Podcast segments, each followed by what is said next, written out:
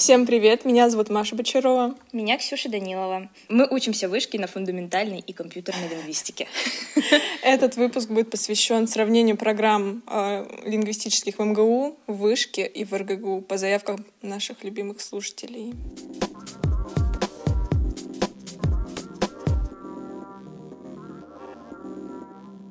Та-дам! И сегодня у нас в гостях Диана Врубель. А, Диана учится в МГУ. Диана, привет! Всем привет! Диана, расскажи о себе. Заканчиваешь ли ты МГУ или еще учишься? Чем занимаешься там? Нам все интересно. Да, я, к счастью, уже закончила. И теперь мы ждем, когда нам вручат наши аттестаты, потому что дату у нас до сих пор так и не установили. Классика, мне кажется, да. да? Это то, что объединяет лингвистику. У меня, на самом деле, да, классический ответ каждый раз, когда меня спрашивают про то, чем я занимаюсь в университете и какие у меня интересы в лингвистике, все начинаю с того, что когда я пришла на отделение, я в целом представляла, как бы, чем вообще лингвисты занимаются, но у меня совершенно не было представления о том, как бы, что я хочу делать в этой жизни. Вот. И, наверное, такой короткий ответ, что точное представление у меня до сих пор не появилось, но зато я смогла попробовать какие-то разные научные области. Наверное, такой основной областью, которой я занималась в университете, можно назвать все-таки компьютерную лингвистику, хотя у нас вот в отличие от вас нет разделения на треки, но про это, я думаю, мы потом, наверное, поговорим подробнее. Интересно. Да, вот, но мои курсовые работы, дипломные и там даже какие-то попытки в статьи, которые пока что не удались, э, заключались, были связаны так или иначе с компьютерной лингвистикой вот, э, там, с автоматической обработкой языка, не знаю, там, по свои курсовые, дипломные, сейчас рассказать или тоже потом поговорим про какие-то интересные темы, вот, а с другой стороны, так как, опять же, я хотела попробовать какие-то разные направления, я пробовала заниматься каким-то ресерчем, и я занималась э, экспериментальным синтаксисом с научной группой, которая у нас есть на отделении.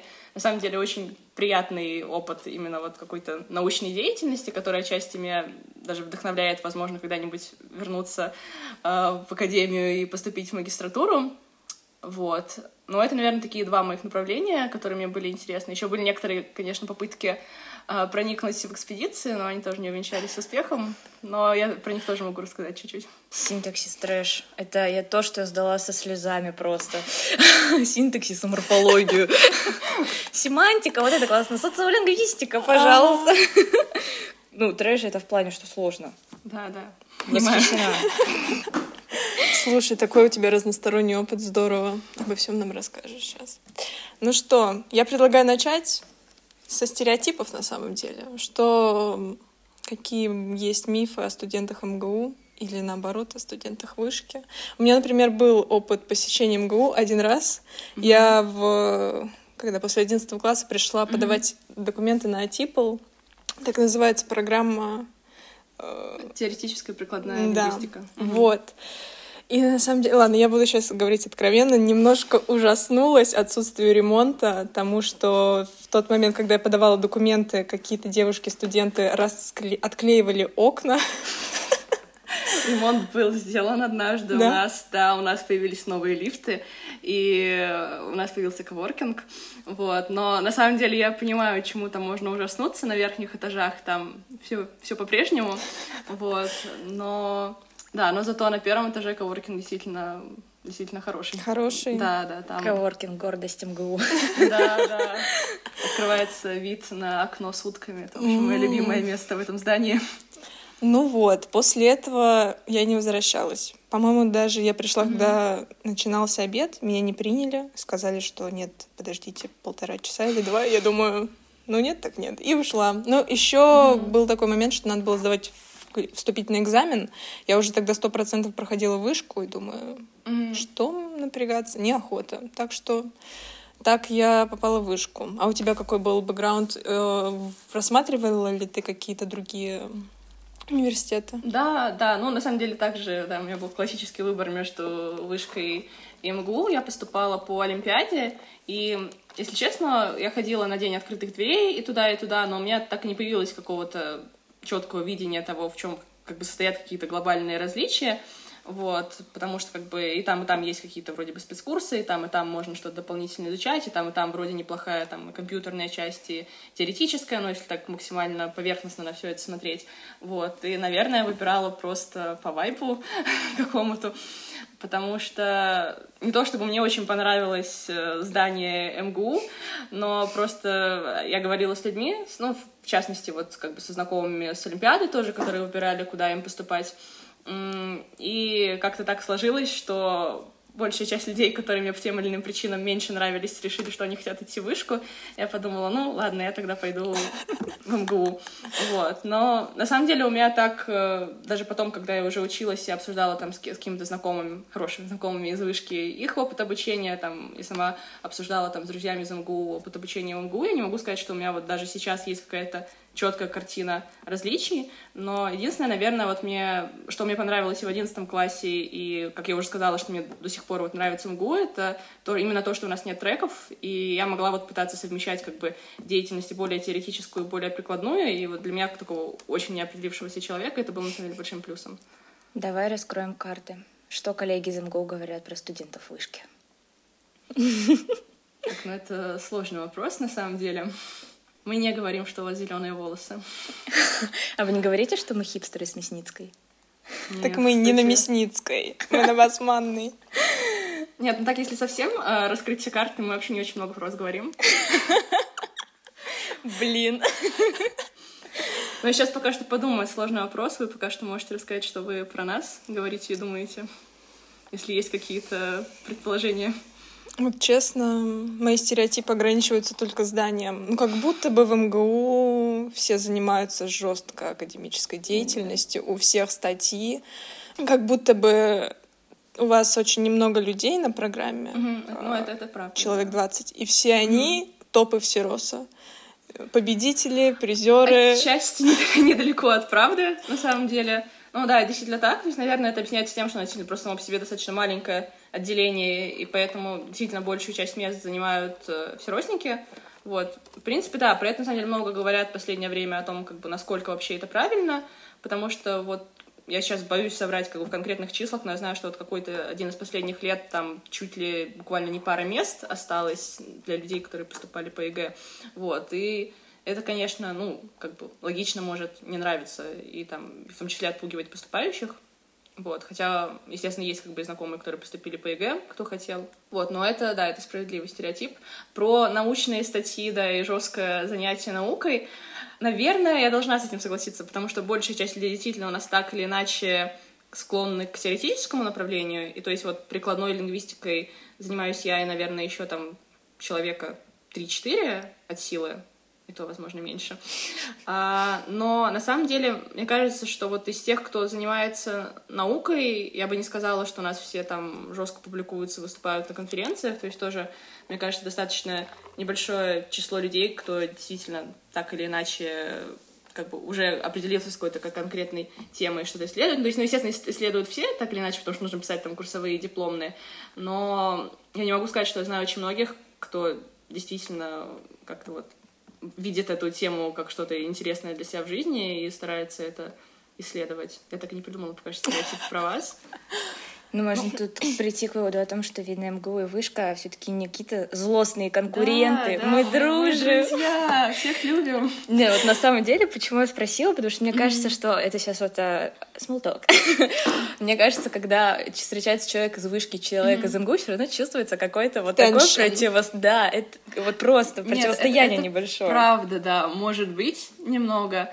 Ну вот объективно я сейчас подумала, наверное, единственное из таких как бы каких-то стереотипов, мне кажется, э, что у вас несколько жестче следят за успеваемостью, ну, в том плане, что у вас есть вот какие-то промежуточные там и работы, и там составляют рейтинги, смотрят там на каких-то курсах там на посещаемость, на контрольные, еще на что-то, то есть вот у нас с этим как бы максимально свободно, и на самом деле меня это тоже привлекало, я знаю, что некоторых моих знакомых это наоборот так или иначе отпугнуло в свое время, то, что вот ты как бы полгода можешь ничего не делать, и потом в последний момент тебе нужно там подготовиться к экзамену и все сдать. То есть, ну, для кого-то казалось, что как же так, э, как бы там вдруг на экзамене, там, ну, часто говорят, там, один билет все решает, упался неудачный билет, и вся там твоя деятельность полгода сразу обнуляется. Но вот для меня это на самом деле было абсолютно плюсом, потому что я люблю, когда за мной не следят, и я сама могу как бы распределять свою нагрузку и ну, на самом деле, сейчас тоже, да, так небольшое отступление от темы про меня и мою, в принципе, какую-то академическую деятельность. То, что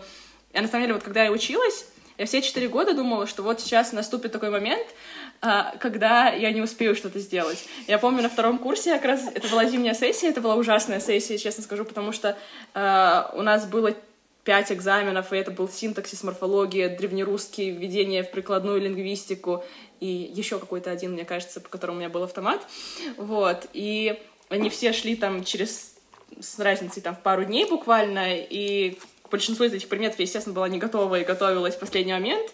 И я была уверена, перед каждым предметом я думала, что, ну, все, в принципе, как бы, ну, не красный диплом, так не красный, не то чтобы очень-то и хотелось. Ну, получу там четверку, ну, тройку, ну, не отчислят. Ну, как бы, ну, ну и ладно. Я уже и маме сказала, что, ну, все, мам, я ничего не успеваю, ничего не знаю. Мама такая, ну, так бывает. Бывают предметы, которые, ну, тебе неинтересны, там, вот, может быть, с какими-то, да, другими, там, прикладными дисциплинами будет лучше.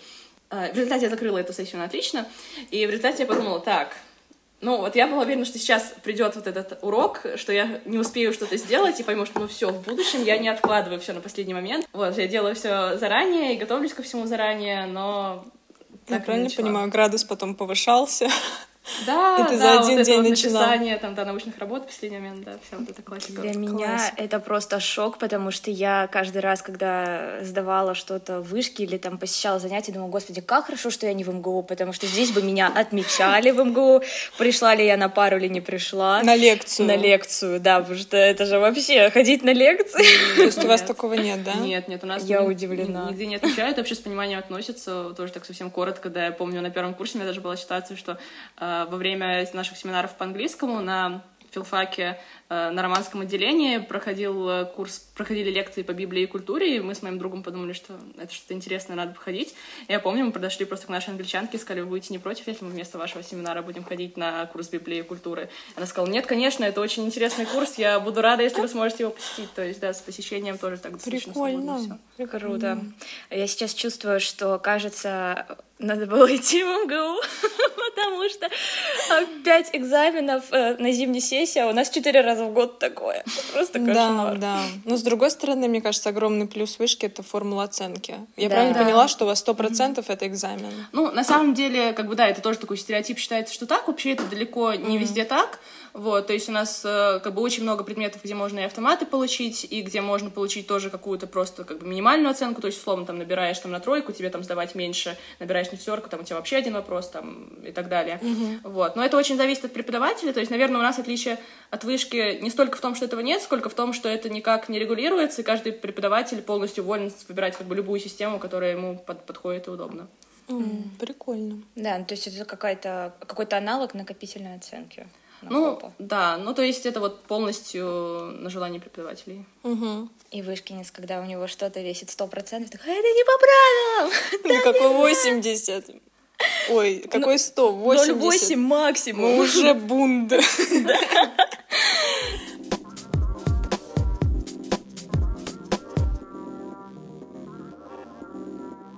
Диана, расскажи, пожалуйста, о вашем учебном плане, есть ли у вас треки, какое соотношение математики, проги, теора и про курсы на выбор, есть ли у вас такое вообще? Угу. Ну, я начну, наверное, с вопроса про треки, потому что я чуть уже его затронула. Да, как я сказала ранее, их нет. Вот, и это но это одновременно и плюс и минус. То есть, с одной стороны, так, таким людям, как я, которые хотят попробовать просто в этой жизни побольше всего это нравится. Кто-то, кто понимает, что, например, хочет заниматься там чисто программированием, не понимает, зачем ему слушать там вот э, на четвертом курсе про сравнительное историческое языкознание, вот, э, и про какие-то еще другие теоретические предметы. Поэтому, ну, здесь, наверное, каждый, да, просто для себя понимает, какой формат ему больше подходит в этом плане. Курсы по выбору есть, и на самом деле их э, достаточно много. То есть они делятся на два типа. То есть, с одной стороны, у нас есть э, как бы обязательные курсы по выбору, то есть не, не, не сами курсы обязательно, но обязательно это как бы количество часов, которые ты должен заполнить, заполнить курсами по выбору. Плюс, естественно, ты можешь посещать что угодно факультативно, ну просто не сдавать это, тогда оно, как бы ты можешь вообще не сдать, оно не пойдет в твой диплом, можешь сдать и дописать вот факультативом, то есть как мы сделали вот с этой Библией культуры, например, на филфаке, когда ее сдали для себя чисто. Вот. А Курсы по выбору в целом достаточно разнообразные. Я тоже так, э, вот просто пока мы говорим про треки, забегу чуть вперед и скажу вот про какую-то нейролингвистику. У нас ее не очень много в основной программе. То есть, ну, такой, наверное, совсем честный ответ, что в основной программе ее почти нет. То есть у нас есть как бы вот психолингвистика, есть на первом курсе психология, в целом один семестр. Есть на четвертом курсе у нас, на самом деле, очень хороший курс нейролингвистики, который ведет преподаватель с биофака, где именно, ну вот, ой, не нейролингвистика, а нейробиология, где именно мы как бы разбираем это все с биологической стороны. Здесь, наверное, нужно сделать еще небольшую оговорку и сказать, что вот пару лет назад у нас чуть-чуть изменилась программа, вот. И насколько я знаю, нейролингвистику постарались как-то чуть-чуть расширить, но, честно, мне не кажется, что как-то очень сильно, но, может быть, там какой-то семестр, еще какой-то один курс добавили. Вот. Но те, кому это интересно, на самом деле могут посещать это как раз в качестве спецкурсов и курсов по выбору. Ну, у нас просто тоже есть такое разграничение спецкурсов и курсов по выбору. На самом деле небольшая разница, просто, опять же, там в учебный план это идет несколько разном формате. Вот. И, например, я посещала в этом году курс по усвоению языка. Вот, на самом деле очень приятный курс, где мы просто э, почти каждое занятие смотрели какие-то видео с детьми, над которыми проводят какие-то эксперименты и обсуждали их. Но, как бы, если вот сравнивать именно соотношение, например, там, сколько у нас есть теоретической лингвистики, сколько компьютерной, сколько нейро, естественно, как бы процент нейро, он очень небольшой. Вот, поэтому, наверное, если заниматься нейролингвистикой, то так э, я вот со своей как бы колокольни из МГУ посоветовала бы идти все-таки вышку, потому что вот я знаю, что у вас есть центр языка и мозга, uh-huh. но я думаю, да, вы там про него можете тоже потом рассказать. А... Или не расскажете? Можем, да-да. Вот. Да, я хотела сказать про курсы по выбору, просто чуть подробнее, да, то есть вот с одной стороны они покрывают э, нейролингвистику в той или иной степени, с другой стороны э, компьютерная лингвистика тоже достаточно, ну, я бы не сказала, что большой процент, но некоторая часть тоже вынесена на вот эти вот дополнительные курсы. Например, в этом году был, э, ну, вот новый курс э, вела одна моя знакомая, курс по именно как бы посвященный нейронным сетям лингвистики, вот, который был такой чисто практический, мы просто писали там какие-то небольшие нейронные сети, решающие там те или иные проблемы, вот. А что касается основной программы, то там, в принципе, я бы, наверное, сказала, что относительно поровну. То есть я знаю, что вот есть такой вот тоже стереотип, что в МГУ как бы значительно больше теоретической части, и, ну, наверное, ее чуть-чуть больше, но если смотреть так как-то по часам, которые уделяются, в принципе, я не могу сказать, что компьютерной части сильно меньше. То есть, э, как бы на каждом курсе у нас так или иначе есть какое-то, ну, не на каждом курсе, но хотя, наверное, возможно, и на каждом, да, есть какое-то э, количество часов, посвященное и, математи- и математике, посвященная и программированию, вот, и как бы занимающаяся именно предметно там автоматической обработкой текста, автоматической обработкой звучащей речи. Вот здесь, наверное, такой как бы э, небольшой недостаток в том, что, несмотря на то, что вот все программы, все, все курсы, естественно, посвященные автоматической обработке текста и, собственно, NLP, они ведутся на питоне, ну, потому что странно, да, если бы они велись на э, каком-то другом языке. C++. Да, но при этом, но при этом на первом курсе э, у нас есть семестр C-Sharp, который совершенно непонятно, зачем у нас существует, потому что далее им никто не пользуется, вот, и это, видимо, просто такой какой-то остаток старины, которые решили, что будет нам полезен, вот, а, ну, принципе, я не могу сказать, что, то есть я могу сказать честно, да, что для нас C-Sharp совершенно бесполезен, но я не могу сказать, что сам, сам курс совершенно бесполезен, потому что на нем как бы, ну, нам обсуждали, объясняли какие-то базовые вещи вроде того, что там вот есть переменные, есть там циклы, есть там еще что-то, и как бы курсы э, именно как бы предметно посвященные автоматической обработке текста, они, естественно, уже как бы на таких каких-то базовых деталях не останавливаются, и поэтому люди, у которых, ну, например, вообще не было там никакого бэкграунда программирования там в школе или еще где-то, им этот курс был полезен. Другой вопрос, да, что с таким же успехом можно было вести на нормальном языке программирования, которым пользуются люди, ну, это уже... Для лингвиста да. все языки равны. Не да. будем забывать, коллеги. Да, да конечно. Я да, не принижаю никакие языки.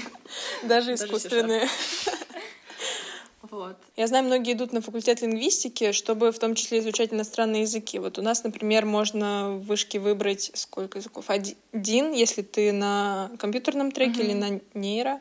Нет, только на компьютерном.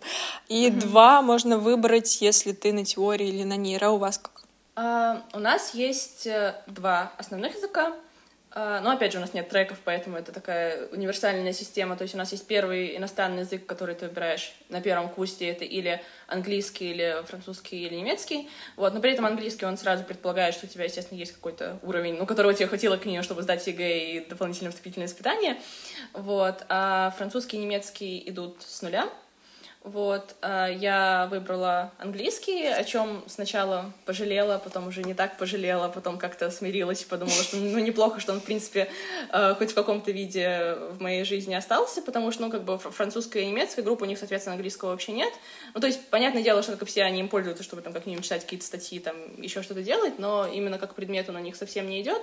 И ну, я не могу сказать, что мне как-то прям, что у меня как-то невероятно сильно повысился мой уровень за время обучения в университете, вот, потому что, ну, он у меня изначально был как бы неплохой, как мне кажется, вот, но как бы иногда мы делали какие-то интересные вещи, там что-то читали, просто обсуждали, это было там в той или иной степени приятно, хотя первый курс был э, совершенно отвратительным, наверное, теперь я уже имею право так сказать, потому что э, весь первый семестр мы занимались исключительно фонетикой и просто писали транскрипции и все это проговаривали, но опять же, вот я сейчас говорю, что это было так отвратительно, но я говорила, например, с девочками, которые пришли в университет, имея уровень пониже, и они, на самом деле, говорят, что для них это было очень полезно, потому что с ними вообще никогда не занимались фонетикой, и они действительно как бы почувствовали, что у них улучшился их как бы улучшилось их владение языком. Вот поэтому ну это опять же как бы вопрос там приоритетов что для кого важно. Ну наверное если у вас как бы изначально уже высокий уровень стоит все-таки взять какой-то новый язык. Вот но опять же можно взять английский если вы просто не хотите как бы лишний раз себя нагружать. Вот а второй язык с ним такая достаточно интересная система что в принципе, он может быть любым, кроме э, восточных языков, потому что Институт стран Азии и Африки просто не очень любит давать кому-то своих преподавателей. Вот. А в остальном вы совершенно свободно выбираете себе любые языки, которые вам нравятся. Там захотели венгерский, захотели там французский, захотели там финский, польский, ирландский, в общем, что угодно. А, но при одном условии, что вас э, должно как минимум набраться 4 человека в языковую группу. Ну, это такой, как бы, опять же, технический минимум. Предпочитаю, чтобы все-таки было хоть чуть-чуть побольше, потому что там, если 4 человека, там, два человека не пришли, уже там два человека в группе остается. Вот. И если у вас э, вот этот вот кворум набирается, то далее вы просто на языковые кафедры пишете заявку, и если есть как бы преподаватели с свободными часами, вам этих преподавателей выделяют.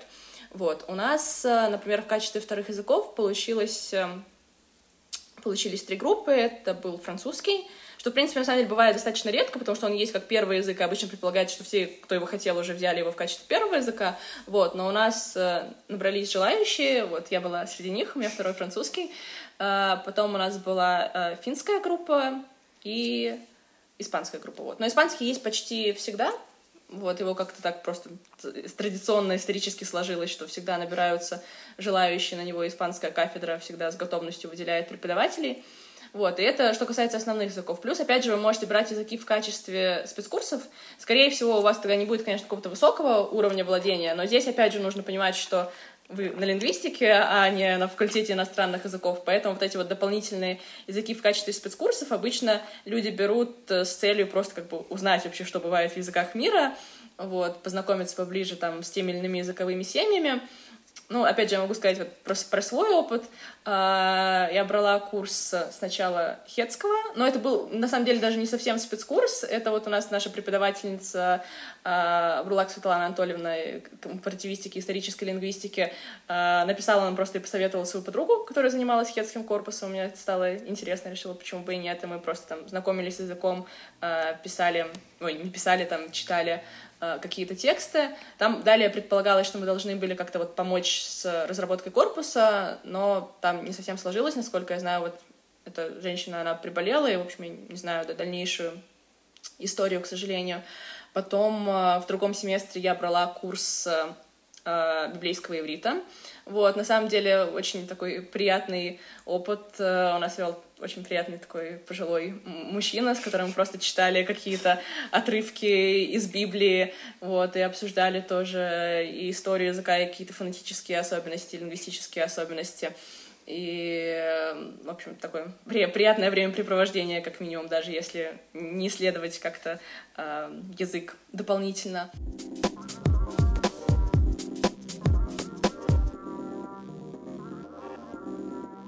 Диана, расскажи, пожалуйста, про вообще внеучебные возможности, какие у вас есть проекты, лаборатории. Так, ну, с этим, наверное, достаточно сложно. То есть я не могу сказать, что у нас есть э, а, какие-то вот лаборатории проекты, как вы сказали.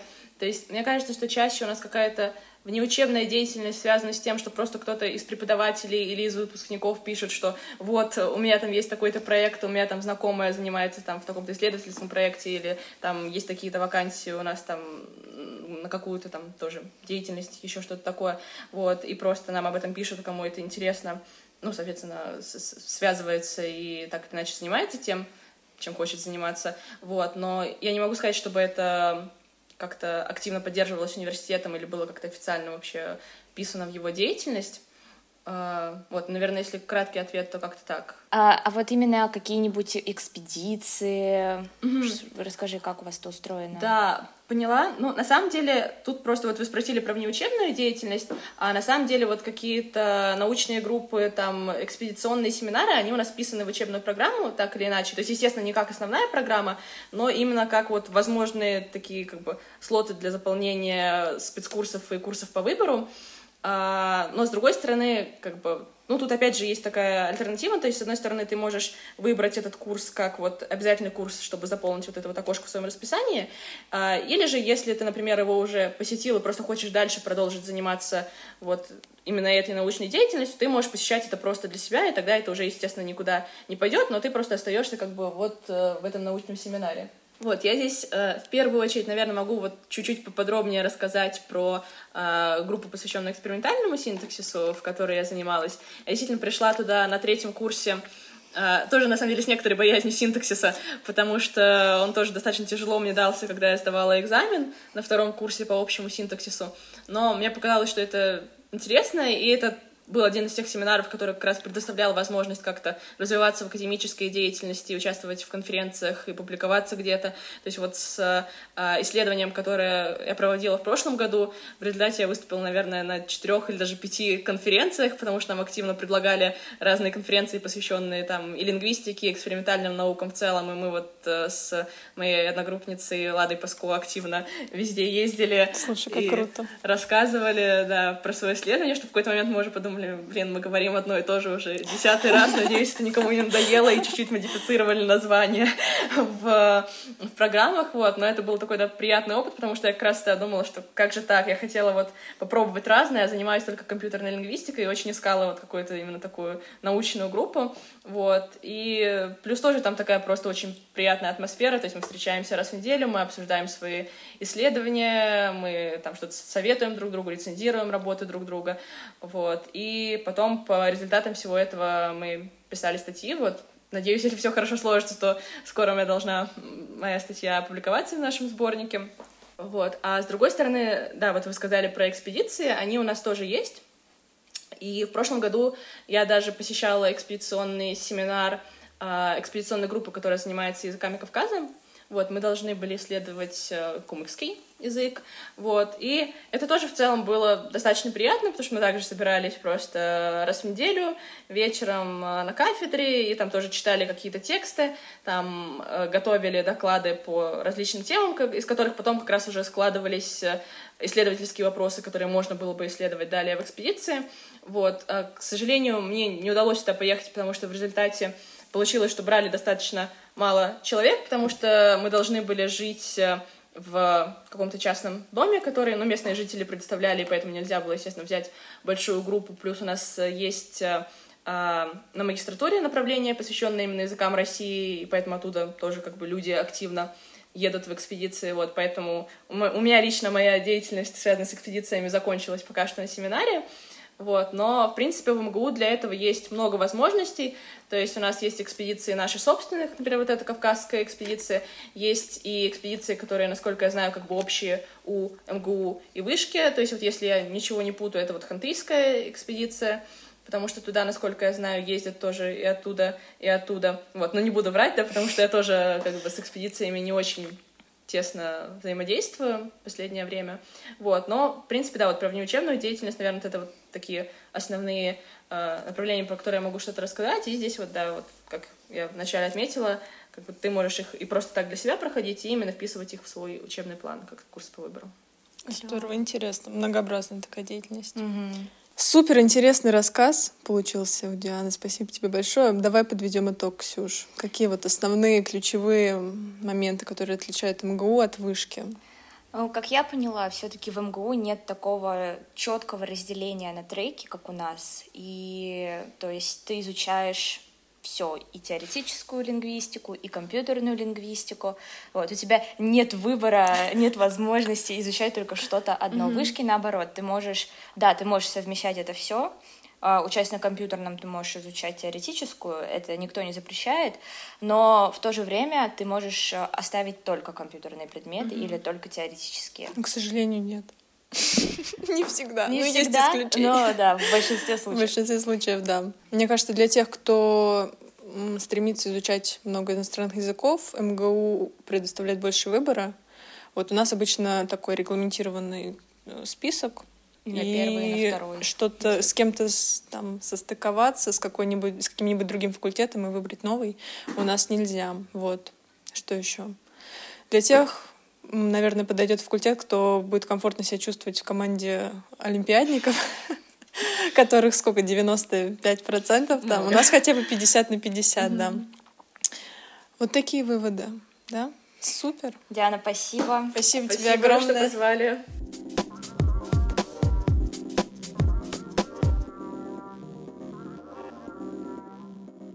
Ну что, теперь поговорим про РГГУ. У нас в гостях классная Настя Российская, выпускница ФИПЛа, так называется программа лингвистическая в РГГУ. Настя, привет. Привет. Ой, расскажи нам, как ты выбрала РГГУ, почему, были ли какие-нибудь раздумья, может, вышка, М? или РГГУ, ой, или МГУ?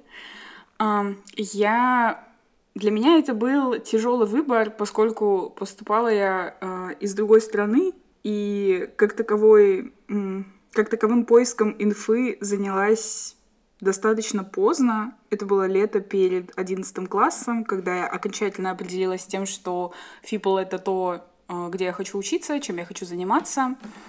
В Москве, собственно, нашлось три варианта, которые мне нравились. На первый взгляд, Вышка, э, МГУ и РГГУ.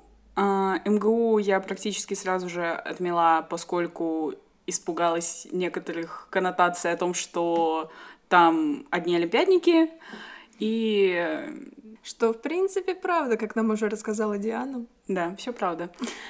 А, дальше я сравнила цены на платку. Я максимально реалистично подходила к своему процессу поступления. И э, в вышке платная учеба была дороже, а, чем в РГГУ, и в итоге я остановилась на РГГУ, но я собирала отзывы, я собирала информацию, и я расскажу про китайские фонемы, а, которые должны сниться во сне. Так вот, а, я написала девочке, и я искала людей в ВК, потому что в ВК можно было указать место учебы и конкретно направление, и там нашлось какое-то количество людей, и нашлось даже значительное количество, я бы сказала, тех, кто мне ответил, а не кто просто испугался. Здравствуйте, вы учились в Институте лингвистики РГГУ? Вы учились на ФИПЛе? Расскажите мне, пожалуйста, что там происходит. А, откликнулась одна девочка, и она сказала мне, что ФИПЛ — это жуть как тяжело, а, отвратительно местами. Есть э, плохие преподаватели теоретических курсов. И вообще, ФИПЛ — это только для тех, э, кому китайские фонемы во сне снятся. Если тебе не снятся китайские фонемы во сне, и тебе они не нравятся, то лучше вообще-то сюда не поступать. И я числилась после первого семестра, вот что сказала девочка. Поэтому ты поступила. Да, поэтому я решила пойти проверять. Но китайские фонемы мне не снились, а, несмотря на то, что китайский был среди языков, которые мы выбирали на первом курсе, наши первые языки. Это китайский, корейский, французский, итальянский. Были и хорошие отзывы, но эти отзывы оказались от людей, э, с которыми я потом никак не сталкивалась. Возможно, там нашлись просто какие-то старые выпускники, но те, кто реально в те года учился на Фибле, как-то вот они не нашлись. Но, тем не менее, выбор был сделан. Я сдала вступительные, как гражданка другой страны. Вот, всем советую. Классный лайфхак. Просто родитесь в Казахстане. И, и по результатам своих вступительных я оказалась на платке, которая не так э, сильно била по карману моих родителей, чем Вышкинская бы, например. Ну, и Вышка тоже, на самом деле, меня пугала несколько, потому Так. что ваши сессии... О, Это что-то страшное, Типа четыре штуки в год? Да. Зачем четыре, когда можно две? Нет, зачем две с большим количеством предметов, когда можно сделать четыре Может, тогда и сделаем разгрузить одну? себя? Может, десять? Слушай, интересная история. Давай поговорим теперь про то, как у вас устроена учеба. Есть ли, как и вышки, треки, по которым можно обучаться, нейролингвистика, компьютерная. Вот, что скажешь? Скажу, что треки — это уникальное явление вышки, насколько я понимаю. А, У нас э, есть некоторое количество курсов а, по выбору, и есть возможность э, выбирать языки, но все-таки это всегда ограниченный набор, из которого мы должны выбрать один, и все. Нет э, такого устройства, как в МГУ, что если набирается четыре желающих и кафедра должна, м, может дать своего преподавателя, то курс открывают. Наверное, было бы здорово. Но мне кажется, что те, кто выпустился со мной в этом году, в значительной степени довольны своим выбором языков, по крайней мере. А уровень преподавания языков высокий был? Да. Это применимо, мне кажется, ко всем языкам, ко всем первым и ко всем вторым языкам. Насчет э, математики, э, комплингвистики у нас на первом курсе было введение в компьютерную лингвистику и была математика в одном семестре, если мне не изменяет память. На этом предметы, связанные не с теором, заканчивались. То есть в основном теор у вас? На первом курсе, ну, в принципе, и на остальных тоже, да, но ам, на втором курсе, во втором семестре у нас первый раз появилась прога.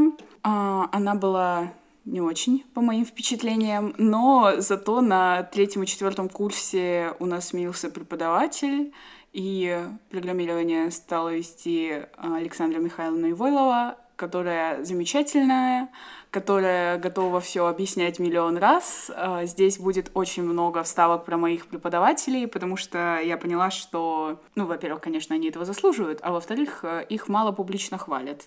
Не знаю, насколько публичным выйдет выпуск, но я сделаю все возможное, чтобы его распространить.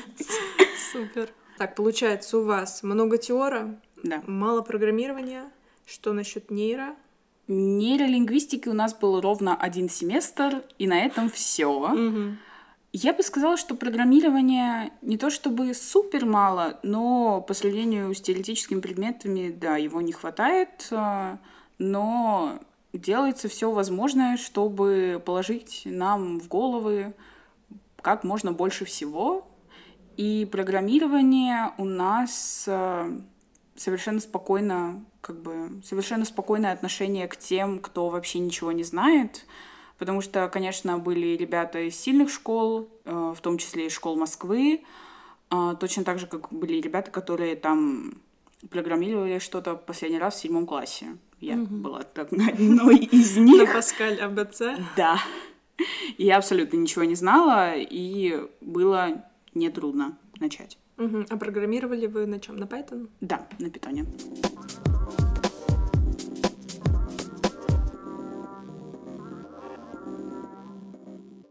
Слушай, интересно, так много у вас теоретических предметов. А можно ли, допустим, даже в рамках такой супер теоретической программы внутри этого выстроить свою какую-то траекторию обучения, не знаю, больше погрузиться в социолингвистику или в какую-нибудь другую область? Что скажешь? Мне кажется, что все возможно при достаточном желании, но такого широкого варьирования, как вышки, у нас нет. Я приготовила список всех дисциплин по выбору, которые у нас были для слушателей и для ведущих. Настя, давай топ-5 дисциплин, которые тебе понравились больше всего, запомнились М? За четыре года. за 4 года. А, много. Мне запомнилась семантика, лекции были потрясающие. И я поняла, почему, например, Антону Сомину так нравится семантика на семинарах, потому что лекцию у нас вела Ксения Алексеевна Гелярова. И если я не ошибаюсь, это был ее первый опыт именно ведения курса. А, так-то, конечно, Ксения Алексеевна и составляет задачи, и все вот это. Так, я перестаю рекламить всех подряд, это вырежьте. Да, семантика это пускай будет номер раз. Мне понравился дискурс, и я даже не знаю почему. Возможно, меня очень привлекли груши. Возможно, меня очень привлекли всякие штуки, которые происходят в речи, потому что, как вы узнаете дальше, э, я была фонологом, фонетистом, фонетисткой. Да, и дискуссионные маркеры почему-то были тем, о чем я никогда не задумывалась до того, как у нас появился предмет. Это не топ-5 по степени, это топ-5 всего. Боже, у меня были замечательные преподаватели по языкам и замечательный процесс их изучения, что французского, что турецкого. Мне все понравилось. Хвалить их могу бесконечно. Ну, поругай уже что-нибудь, давай, пожалуйста. Мы выбрали слишком байс человека. Это неправда. Это неправда. Так, что могу поругать?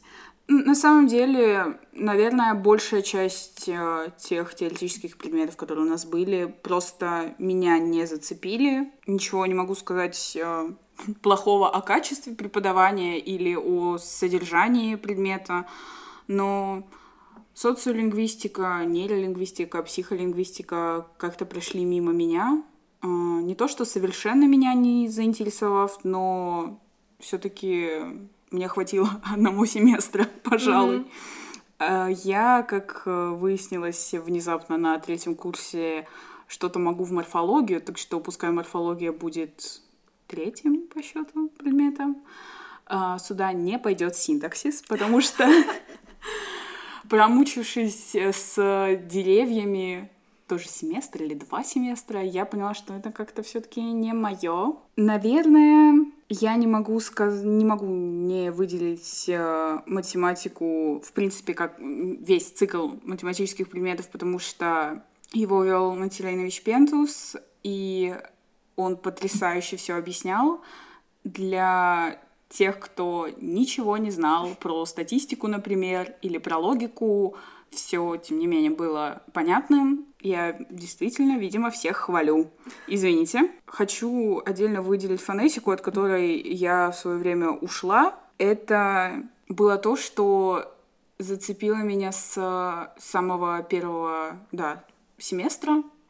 И мне очень понравилось в этом разбираться. А почему ушла? Потому что захотелось еще что-нибудь поизучать. Ну да, вот такой топ-5. Слушай, как я это вижу, значит, кто хочет больше в теор, тому больше подойдет программа РГГУ, потому что компьютерная лингвистика, нейролингвистика не супер не знаю, развита. Да. Не обижу ли я Мне кажется, это не обидно, это все по фактам. Да, не супер развиты, не так много пар по программированию, нейросети. А, у меня, например, а, были парсеры в дипломе и еще у трех-четырех человек, но это скорее было то, чем мы сами заинтересовались. Мы просто не успели, мне кажется, за там три семестра программирования вот так вот э, подойти прям к нейросетям, но у нас было машинное обучение.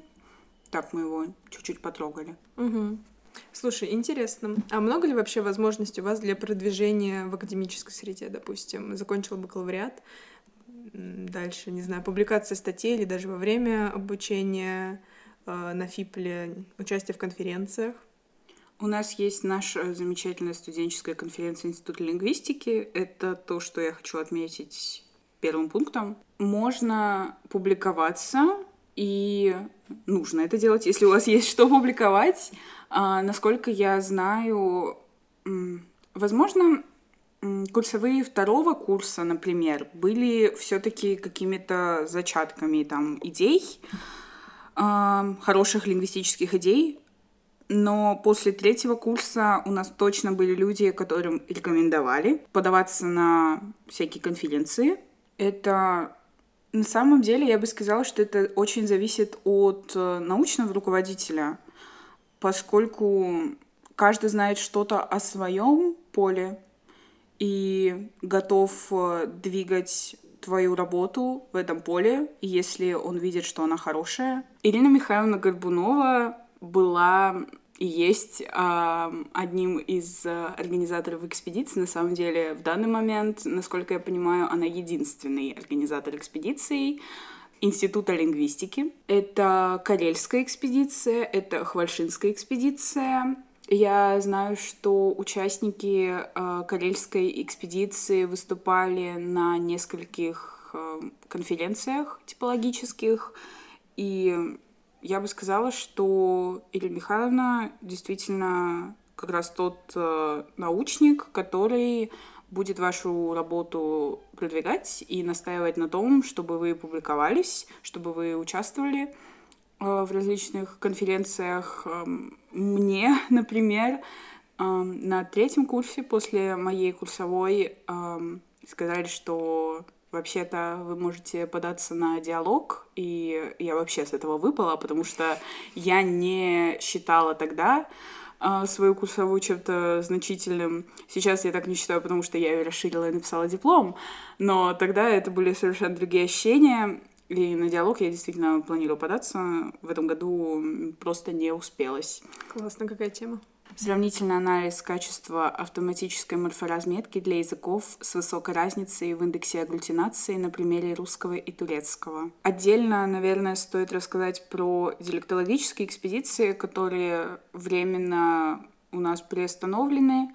Они были под руководством Игоря Игоревича Исаева, осуществлялись практически каждый год а, до пандемии и даже после нее мы ездили в 2021 и в 2022. Да, я участвовала в обеих экспедициях, и это, кажется, максимум экспедиций именно диалектологических, в которых можно поучаствовать. Мы ездили в Белгородскую область, и мы ездили на север, изучали сначала аканье, а потом оканье, и было просто суперски было замечательно, и я точно знаю, что очень многие хотели в экспедиции попасть, но для этого нужно было идеально знать не только какие-то базовые фонетические вещи, но и хорошо закрыть курс диалектологии, и, разумеется, это все невозможно без Praat а, который, как я понимаю, тебе не очень нравится. Который снится мне, как и твои китайские фонемы. Нет, скажем так, он не супер user-friendly. Ну да, как говорил Игорь Игоревич, у Praat а интерфейс как у белорусского трактора. А дальше я не помню объяснения, почему. Мне кажется, объяснение излишнее.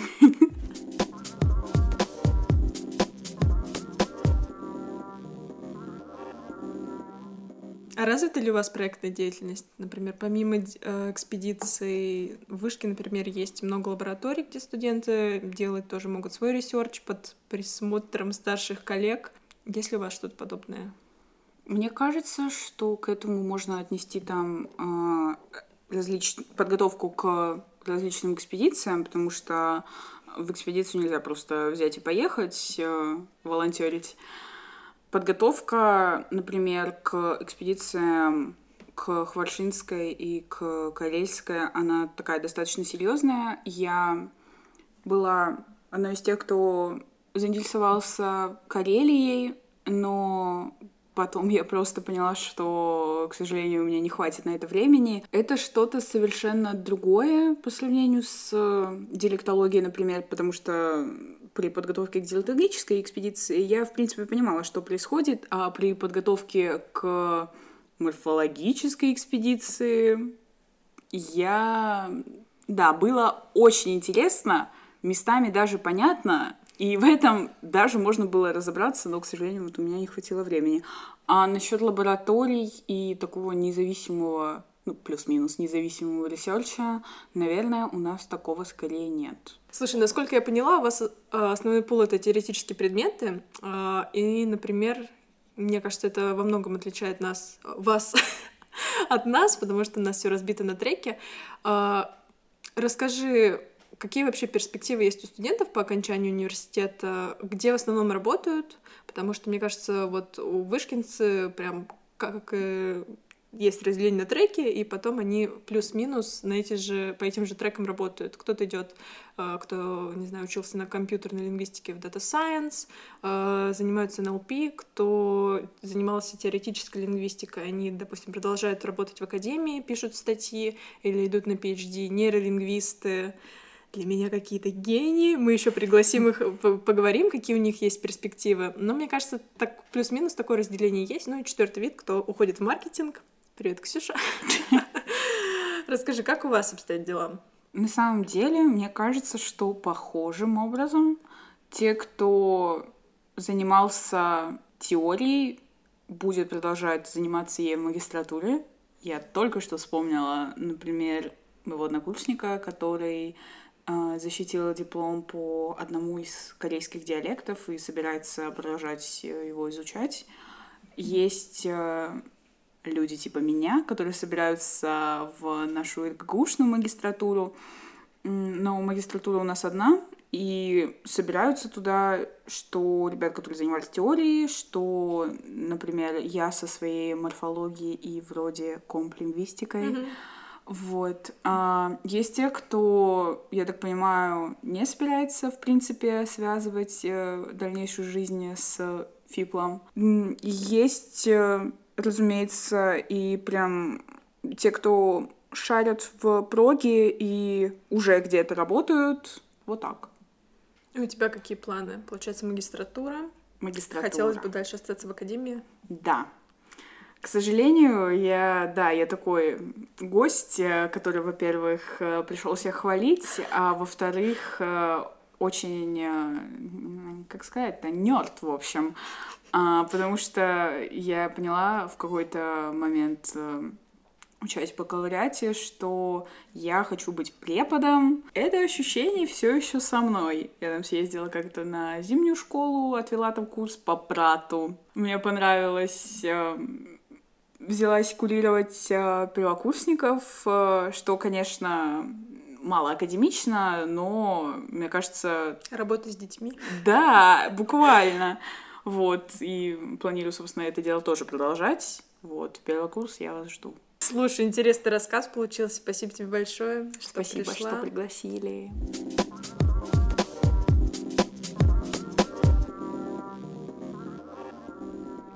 Над выпуском работали монтажеры Андрей Чиркин и Дана Аспанова и сценаристка Саша Кибатова. Огромное спасибо Арине Размыслович за джингл и Саше Миндрину за шикарную идентику и логотип.